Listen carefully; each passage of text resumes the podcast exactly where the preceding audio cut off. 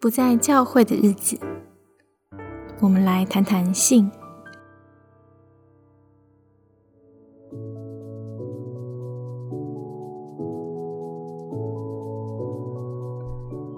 性这个主题在基督教教会里面一直是一个大家避而不谈的内容，因为很尴尬。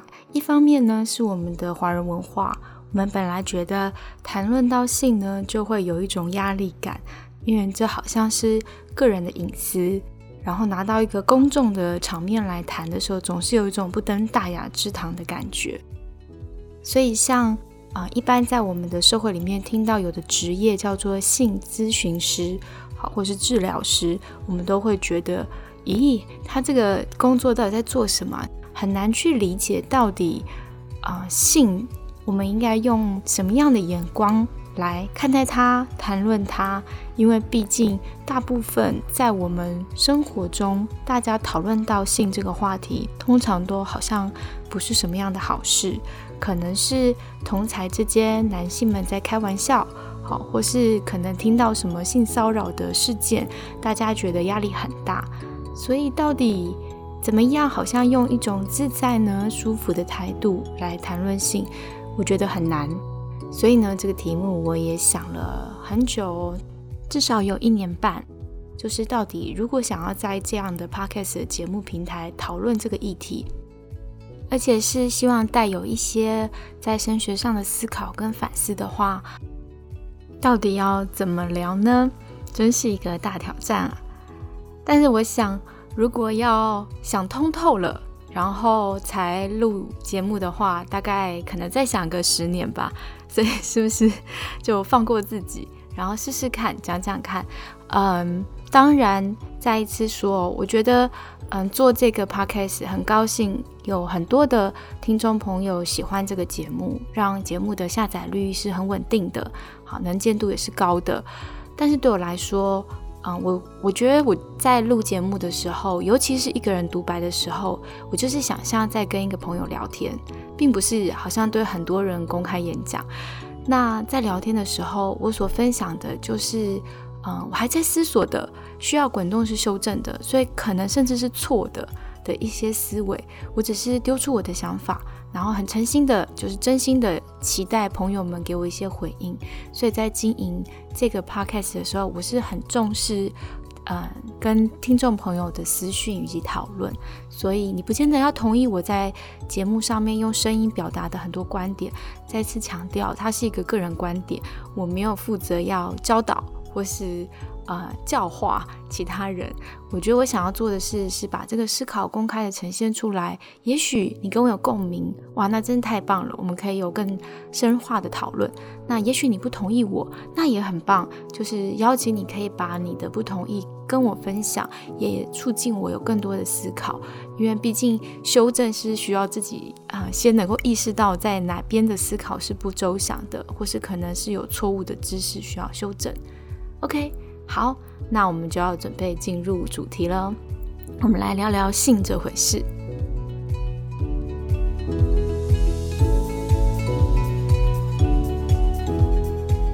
我决定谈性，让我们先从一个故事开始。这个故事呢，是一本很好看的书，叫做《Good Morning Monster》，早安，我心中的怪物，是由凯瑟琳·吉尔迪娜所写。他是一位心理师，然后书中呢是他征求个案同意，写出个案的故事。我今天想要分享彼得的故事。为了让故事听起来更流畅，以下呢我会用简称我来代表 Catherine，就是这位心理医生。然后，嗯，故事也会经过一些删减跟筛选。因此，如果你想要得知更完整的故事，欢迎你去找这本书《早安，我心中的怪物》。好，事情发生在一九八六年。那一年呢，有位专门治疗性功能失调的泌尿科医生打电话给我，他说他有一个不寻常的案例，是一位三十四岁、罹患了性无能的华人男子张彼得。彼得呢，身体正常。它可以自慰，也可以体验到性高潮。问题是，只要有女性在场的时候，它从来不能有任何形式的勃起。泌尿科医生尝试给他壮阳药，让他在性交前一小时注射到阴茎里。结果让医生非常的震惊，因为他行医多年，从未遇见过有这种药失灵的时候，除非患者有严重的循环问题。这种注射型的药物是早期的性治疗药物，所以比后来的威尔刚药效强烈非常非常的多。因此，勃起失调的药物只会对生理问题有效。因为再多的循环或是血流通畅都解决不了情绪性的问题，因此这些泌尿科医生会诊后认为彼得很需要处理的可能是他的心理问题，他的性能力并没有大碍。通过转介，彼得急着看诊，于是预定了我有空的第一个时段。我走进等候室。看见一个轻声细语、外表正常普通的华人男子，穿着一般的牛仔裤、跑鞋，还有一件雅马哈的黑色 T 恤。他走进我的办公室后，用很周密的方式说明他的历史，期间没有任何眼神接触。他详述的那些令人困扰的细节，就像报告一篇学术论文，而不是在讲他自己。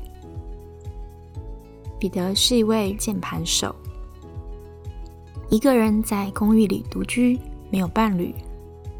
他说：“大多时候我很寂寞，我想要跟女性发展关系，但似乎办不到。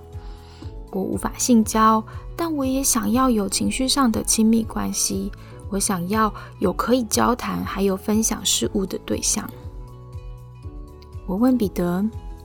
他以前是否尝试过发展一段关系？他说他有，可是不太知道用什么方法。而且他有一点困窘的微笑说：“其实大部分就只在我心里发生而已。”在我继续跟彼得工作之后，我慢慢了解彼得的父亲在他九岁去世了，而且死亡的细节。让我震惊。他说：“其实这是某一种自杀，因为他爸爸是糖尿病患者，不肯注意他的饮食，而他的母亲每天都会做甜点给爸爸，跟爸爸说现在他该去死了。爸爸变得极度的超重，肿胀的脚让他无法行走，他后来就只能每天呆坐的，静静的过了好几年。”我猜可能是处在某种忧郁状态里面。有一天，父亲终于心脏病发而死去。当我对彼得表示同情以及为这件事感到悲伤，毕竟九岁就失去了爸爸。可是彼得的反应是说：“我很悲伤，但是我妈妈说这样对家人来说是最好的。”在彼得的描述里面，他的妈妈非常期盼着父亲的死亡。我心中对这个母亲恶意的行为反感，不过啊，身为心理师不能直接表现出我的担忧，所以我多一点询问。而彼得为他的母亲辩护，因为他的母亲希望孩子们得到最好的，而且兼了三份全职的工作来养家。原来呀，他们家是嗯，在加拿大开一个华人餐馆。母亲是服务生，父亲是掌勺的厨师。母亲除了餐厅的事务之外，还会兼做很多细腻的串珠手工，卖给多伦多一家昂贵的百货公司。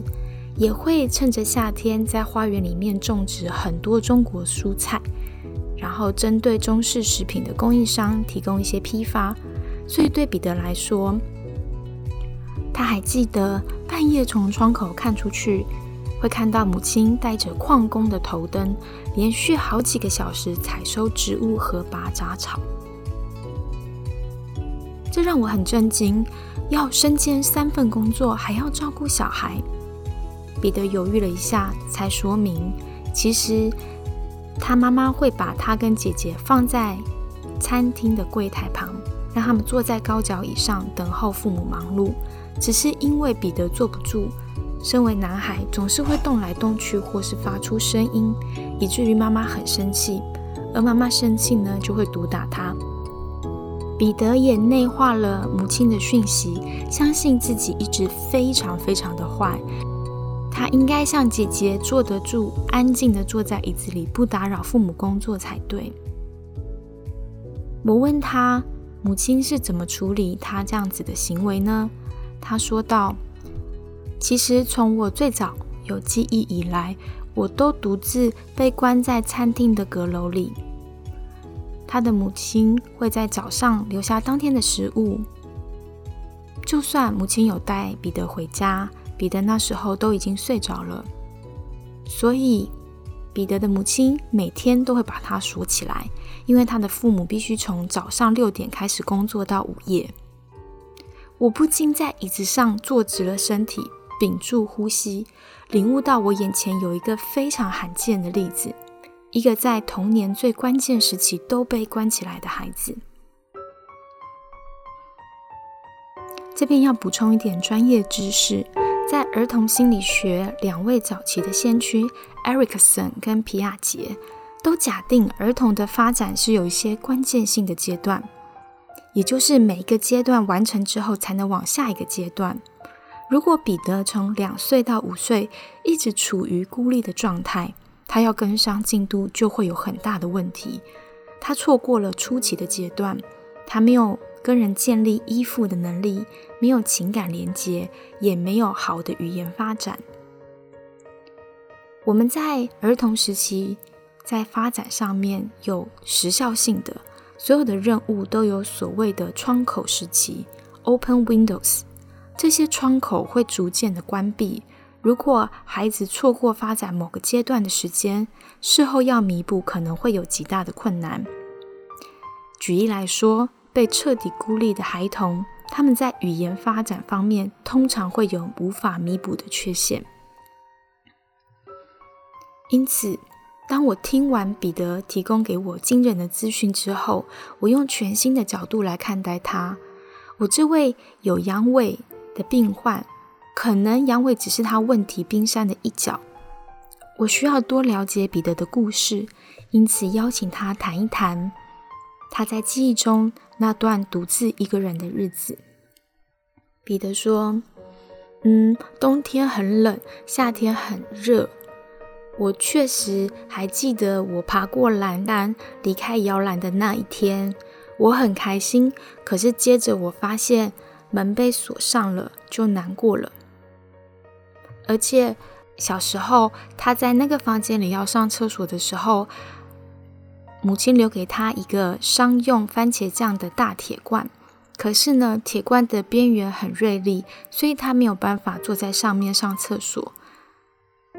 他为此每次上厕所都非常的担心，因为如果他没有瞄准罐子，他的母亲会很生气；可是如果他割伤了自己，增加妈妈的麻烦，妈妈也会很生气。而且只要我害。妈妈做了任何额外的工作，妈妈就会用竹鞭抽我，我会留下痕迹，还会流血。我听到这里，真是感觉很痛。彼得又接着再补充，他有一次把绝缘材料剥下来当做玩具，因为他实在没有东西可以玩。可是那一次他被打得最惨。彼得说：“他真的很想要有一个东西可以抱，可以玩。”我忍不住插嘴说：“如果他的母亲有给过他玩具，可能会有一点帮助。”彼得则是说：“他们很穷的，所有的华人移民都必须做出相同的牺牲，这是在加拿大唯一成功的办法。”当然，彼得说的不是真的。其他的华人移民不需要连续好几年，一周七天，每天十八小时，把他们的孩子独自锁在阁楼里。彼得是把他父母的病态行为正常化，而这种对孩童的忽视，在彼得家看起来很正常，而且彼得想要保护他的父母。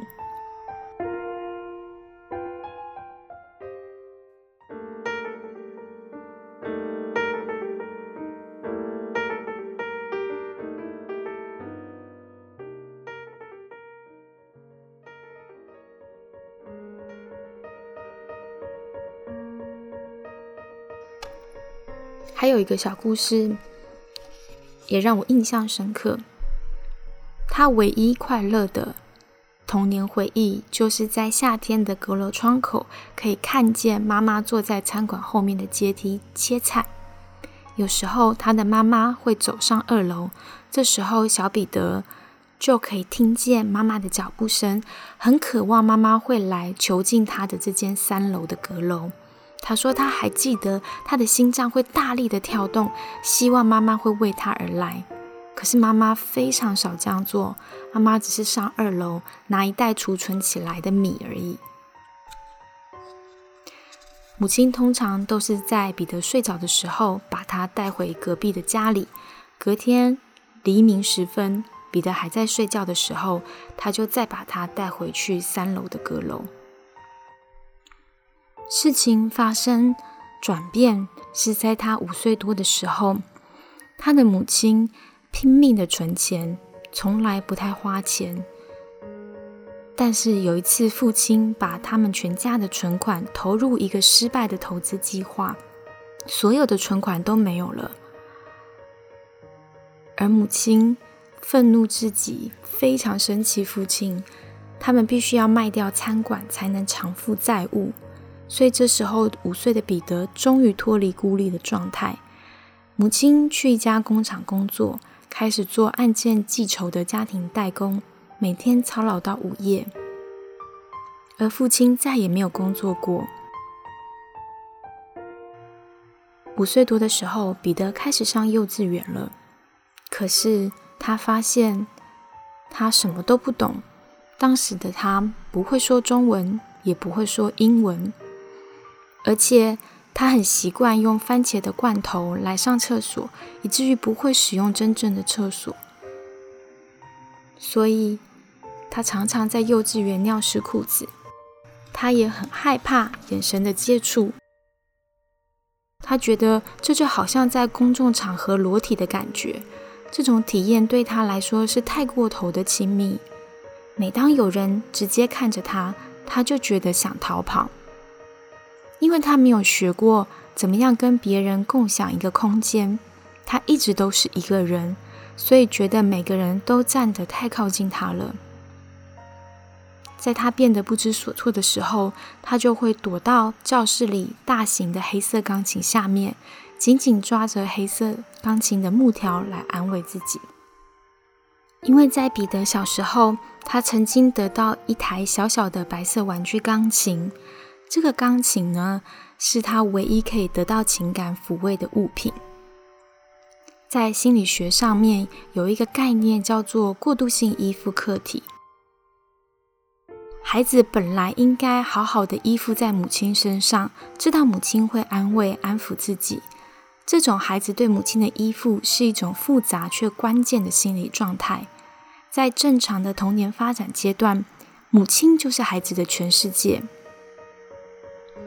而在婴儿与学步儿阶段，小孩会领悟到，其实他和母亲是分离的个体。母亲有时候不在视线范围，孩子就会哭，通常是因为孩子会很焦虑。这时候，小朋友就会可能很依恋一条毯子，或是某个绒毛玩具，他会带着这个玩具或是毯子到处走来走去，尤其会把它带上床陪自己睡觉。这种过渡性的客体，这种物件，帮助孩子架起了一道桥梁，跨越了依赖和独立之间的鸿沟。可是彼得和他的母亲却没有任何正常的依附关系。这个母亲从来没有对彼得表达过任何的温情。他在他年纪尚小的时候就留他一个人独处。如果彼得精力旺盛，吵到别人，增加他的麻烦，或是在餐厅里面公开、公然的说话，彼得就会被惩罚。只有那台小钢琴容许彼得可以表达自己，所以他透过这台小钢琴演奏出自己的快乐和悲伤，自我安抚自己。而这些过程当中，彼得的父亲都好像不存在一样。我问他，他的父亲是怎么顺应这个状况的呢？他说，他的父亲不是坏人，只是跟任何人都没有关系。他从来没有对彼得说过残酷的话或揍他，不像妈妈一样。但是彼得的父亲都沉浸在自己的世界里面，通常都是在听音乐。在他因为糖尿疾病更严重，几乎都呆坐在家里的时候，他整天坐在纸上听爵士唱片。偶尔有特别好的即兴重复乐段，他就会含糊的指着唱片。彼得理解失去家产以后无法工作的父亲是设法要跟自己分享他的音乐，因为他记得从亲戚那里听说，其实他父亲小时候很有音乐天分，看到乐谱就能演奏。可是当时大家都觉得这些西方的东西太轻浮。不允许父亲来发展，而彼得的母亲则是从不错过任何机会羞辱他的爸爸，认为他爸爸毁掉他们家的未来。他不会给父亲任何一毛钱，甚至为他心爱的唱片或是香烟也不可能。有一天，彼得的母亲出乎意料的提早下班回家，当母亲看见父亲。坐在那里听音乐的时候，勃然大怒。母亲开始陷入疯狂的状态，她的声音出现一种让彼得又熟悉又惊恐的危险音调。他冲进客厅，用膝盖把父亲的唱片一张一张的折断。彼得就站在那里僵住了，满心希望妈妈不会找上自己。但最后，母亲还是转头看向彼得。而且冲进彼得的卧房，抓起那台白色的小钢琴，把钢琴丢出窗外。彼得那时候九岁，他认为都是自己的错。我问他，失去了这台小钢琴有没有让他非常难过？彼得却觉得很难解释，他对于失去好像习以为常。当时他看着窗外。然后为那台钢琴感到遗憾，他倒是自己感觉不到什么哀伤，就只是一种空虚的感觉。他犹豫了一下，找寻可以形容的词汇。他说：“好像有一点我不在自己身体里的感觉一样。”我向彼得解释，其实，在童年。这么多的记忆里面，他记得这台钢琴的摔碎，所以代表其实他因为这件事情留下很大的创伤。他经历到的是一种人格解体。通常发生的时候，你会感觉到事情雾蒙蒙的，你感觉不到自己的身体知觉或是情绪，你跟自己的连接是瓦解的。彼得很惊讶，于是问我。可是我常常会这样，诶，那原因到底是什么？我解释着，童年的精神受创通常会发生在自我分化的早期阶段，再加上你是高度的焦虑。彼得则是认为这件事情他会记得很清楚，是因为之后几天又发生了一件事。那天不用上学，母亲外出工作。彼得父亲比了个手势，要彼得跟着他。这时候，彼得的父亲年纪虽然才是三十岁，但走路却很吃力，要拿着拐杖一步一步的前行。他跟着彼得缓缓地走到购物中心，然后就精疲力竭，父亲的脚肿起来，又汗如雨下。不过，在他们抵达之后，父亲走进一家音乐行。父亲选了一台电子琴，然后往外走到购物中心的公共区。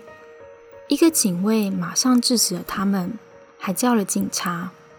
警察问话的时候，父亲一语不发，这让警察们领悟到父亲有一点不对劲。在彼得向警方保证他们家有钱可以付之后，警察呢就开车载着彼得和他父亲。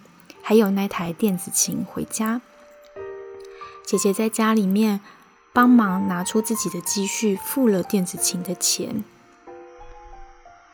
警察对彼得家的状况感到很困惑，但是他们想可能是某种华人的习俗，他们没有提出告诉。然后母亲到家了，警方就在离开前解释了一下状况。就在那时候，彼得的母亲完全抓狂了。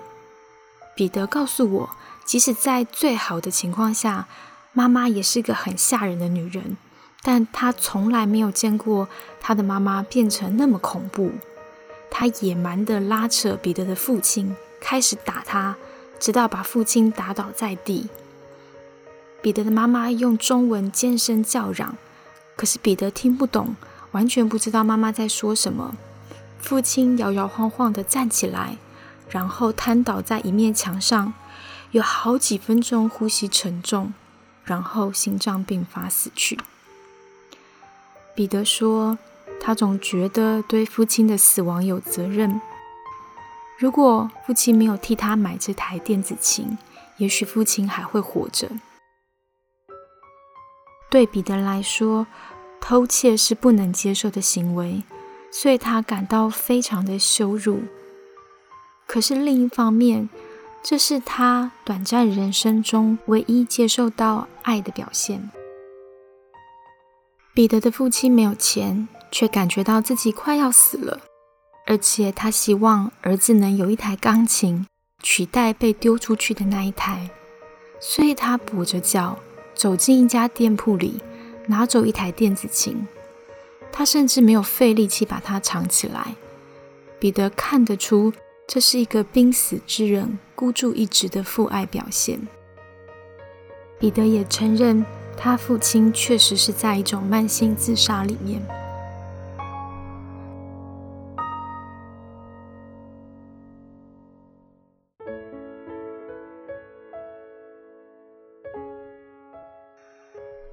在我稍微了解彼得的故事之后，我们的疗程也走了一年。我发现每次彼得碰到别人发怒，或是在肢体上太靠近他的时候，他就会发生人格解离与严重的焦虑。我怀疑，因为这些发作就是彼得性无能的起因。当他太过焦虑，以至于经历自我脱离身体的经验，那当然。如果你不在你的身体里面，就无法感受到性冲动，当然很难成功的进行性行为。所以，对于彼得治疗的目标，就是要帮他建立他的自我，好让他能够应付压力，不必在情感上解离。而彼得的自我为什么没有办法好好的成型？当然跟他的母亲有关系。如果他的母亲是一个健康的女人，她就会告诉彼得，彼得其实是一个敏感又善良又有音乐天分的孩子。但是母亲从来不关心彼得，数十年来都形容彼得懒惰、愚笨，又没有能力应付生活。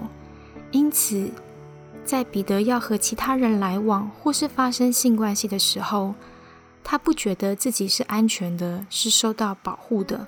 他的自我不够健康，不够强壮，他必须离开他的身体，因此就会出现人格上的分崩离析。我告诉彼得，我们必须来处理他人生中母爱匮乏导致他出现的依附障碍。我试着用理论解释给彼得听。但是其实彼得好像并没有办法理解和接受，因此我决定采取一个特殊的治疗方式。我安排了一个哈洛的猴子影片特映会，只有彼得一个人是观众。这是一个著名的社会心理学实验。我用私人放映的方式，而且跟放映师讲好。当我跟彼得需要讨论的时候，放映就会暂停。而 Hello 的影片在彼得的治疗中成为一个重要的转捩点。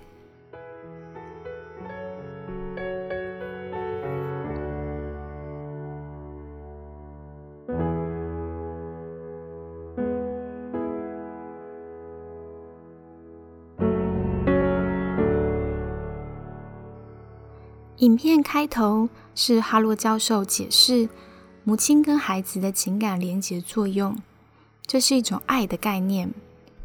实验的内容是在一个笼子里面放着两只假母亲，养育一只新生的幼猴。铁丝母亲握着一瓶奶水，小猴子必须套到那位母亲身上才能取得食物。而另外一个假母亲呢，也是铁丝玩偶。只是它身上覆盖着毛巾，所以它提供的不是食物，而是一种可触摸的感觉。小猴子可以拥抱依偎着它。哈洛和其他人很震惊的发现，原来对小猴子来说，依偎比食物更重要。幼猴一天可以抱着布母亲长达十九个小时，他们去找铁丝妈妈几分钟，就只为了喝奶。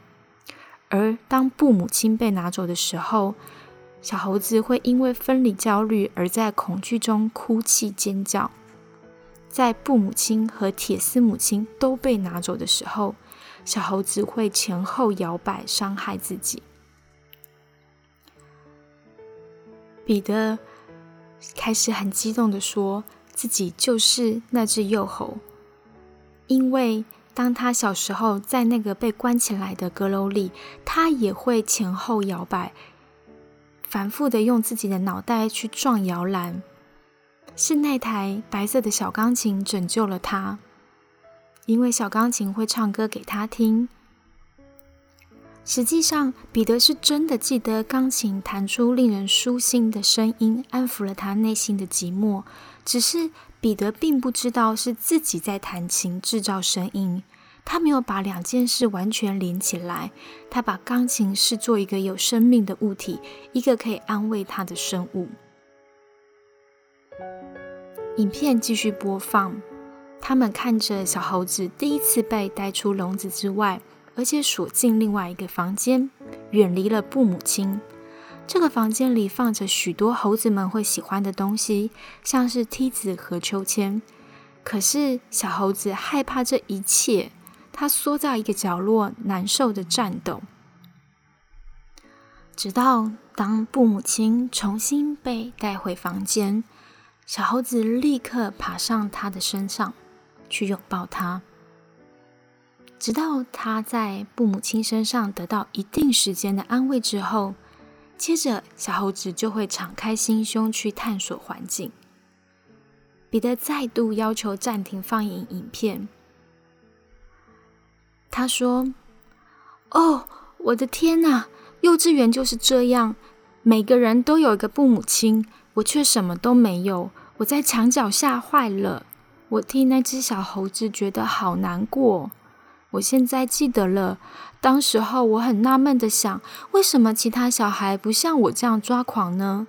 他们到处跑来跑去，互相追逐。可是我很害怕，我就只是躲起来，而这让我受到了更多的霸凌。我们继续看了更多哈洛的影片。这些影片呈现了那些被剥夺母爱的小猴子，长大了以后没有办法自我保护。最引人注意的是，他们不想要交配。当他们被强迫交配生育以后，也根本不知道怎么为人父母。公猴跟母猴都变得很残酷，他们会肢体虐待，情绪上很疏离，导致他们的下一代。通常都必须再从笼子当中被移出来，这是为了这些幼猴的安全。当最后一部影片放映结束，灯光亮起，彼得就呆坐在那里。我注视着他苍白的脸，他震惊的看着我说：“他们不想交配。”哦，我的天哪！我知道他终于明白了。我回应他：“没有错，性就是最终阶段。首先你需要爱，然后是依偎拥抱，接着是亲近，再来是保护，好让你能够大胆的进入外面的世界赌一把。但是在童年时被孤立的人，错过了这些所有的步骤，所以在他们成年之后，性爱看起来很吓人。彼得问我：“你有看到只有铁丝母亲的幼猴在应该跟正常猴子交配的时候有多恐惧吗？”我就是这种感觉。我看到彼得手臂下方大片的汗渍。而且他眨眼的频率变得很慢，他觉得混乱又迷惘，以至于他无法离开视听室。他刚刚重塑了一段童年初期的惊悚之旅。彼得本来相信自己就是母亲所描述的，他没有用，没有能力，而且又笨。虽然在心理。治疗的过程中，我尝试用语言重新解释，他并不是这样，但却没有动摇彼得从他母亲那里来得到的自我认知。直到哈洛的影片，才让彼得了解到，原来他真的错失了很多关键的阶段。所以，没有什么东西比哈洛猴子的研究对他影响更大了。彼得开始领悟，其实他不笨，他也不是失败者。他只是一个对人生没有准备的人。彼得其实对他的母亲一直很忠诚，他从来没有说过母亲一句坏话。他固定最常重复的一句话就是：“妈妈所做的一切都是为了我们一家人。”我知道彼得的母亲可能发生一些事情，导致她没有办法成为一个健康。养育孩子的女性，彼得从小没有被当成一个人好好的对待，所以他不能体会到自己是一个人。他会在他的身体外面注视着自己。这趟治疗旅程非常的缓慢，也极其的蜿蜒曲折。彼得要治疗的不只是性能力。更重要的是，引导他要走上漫长的旅途，摸索着去形成他正确的自我认知，成为一个完整的人。故事就停在这里。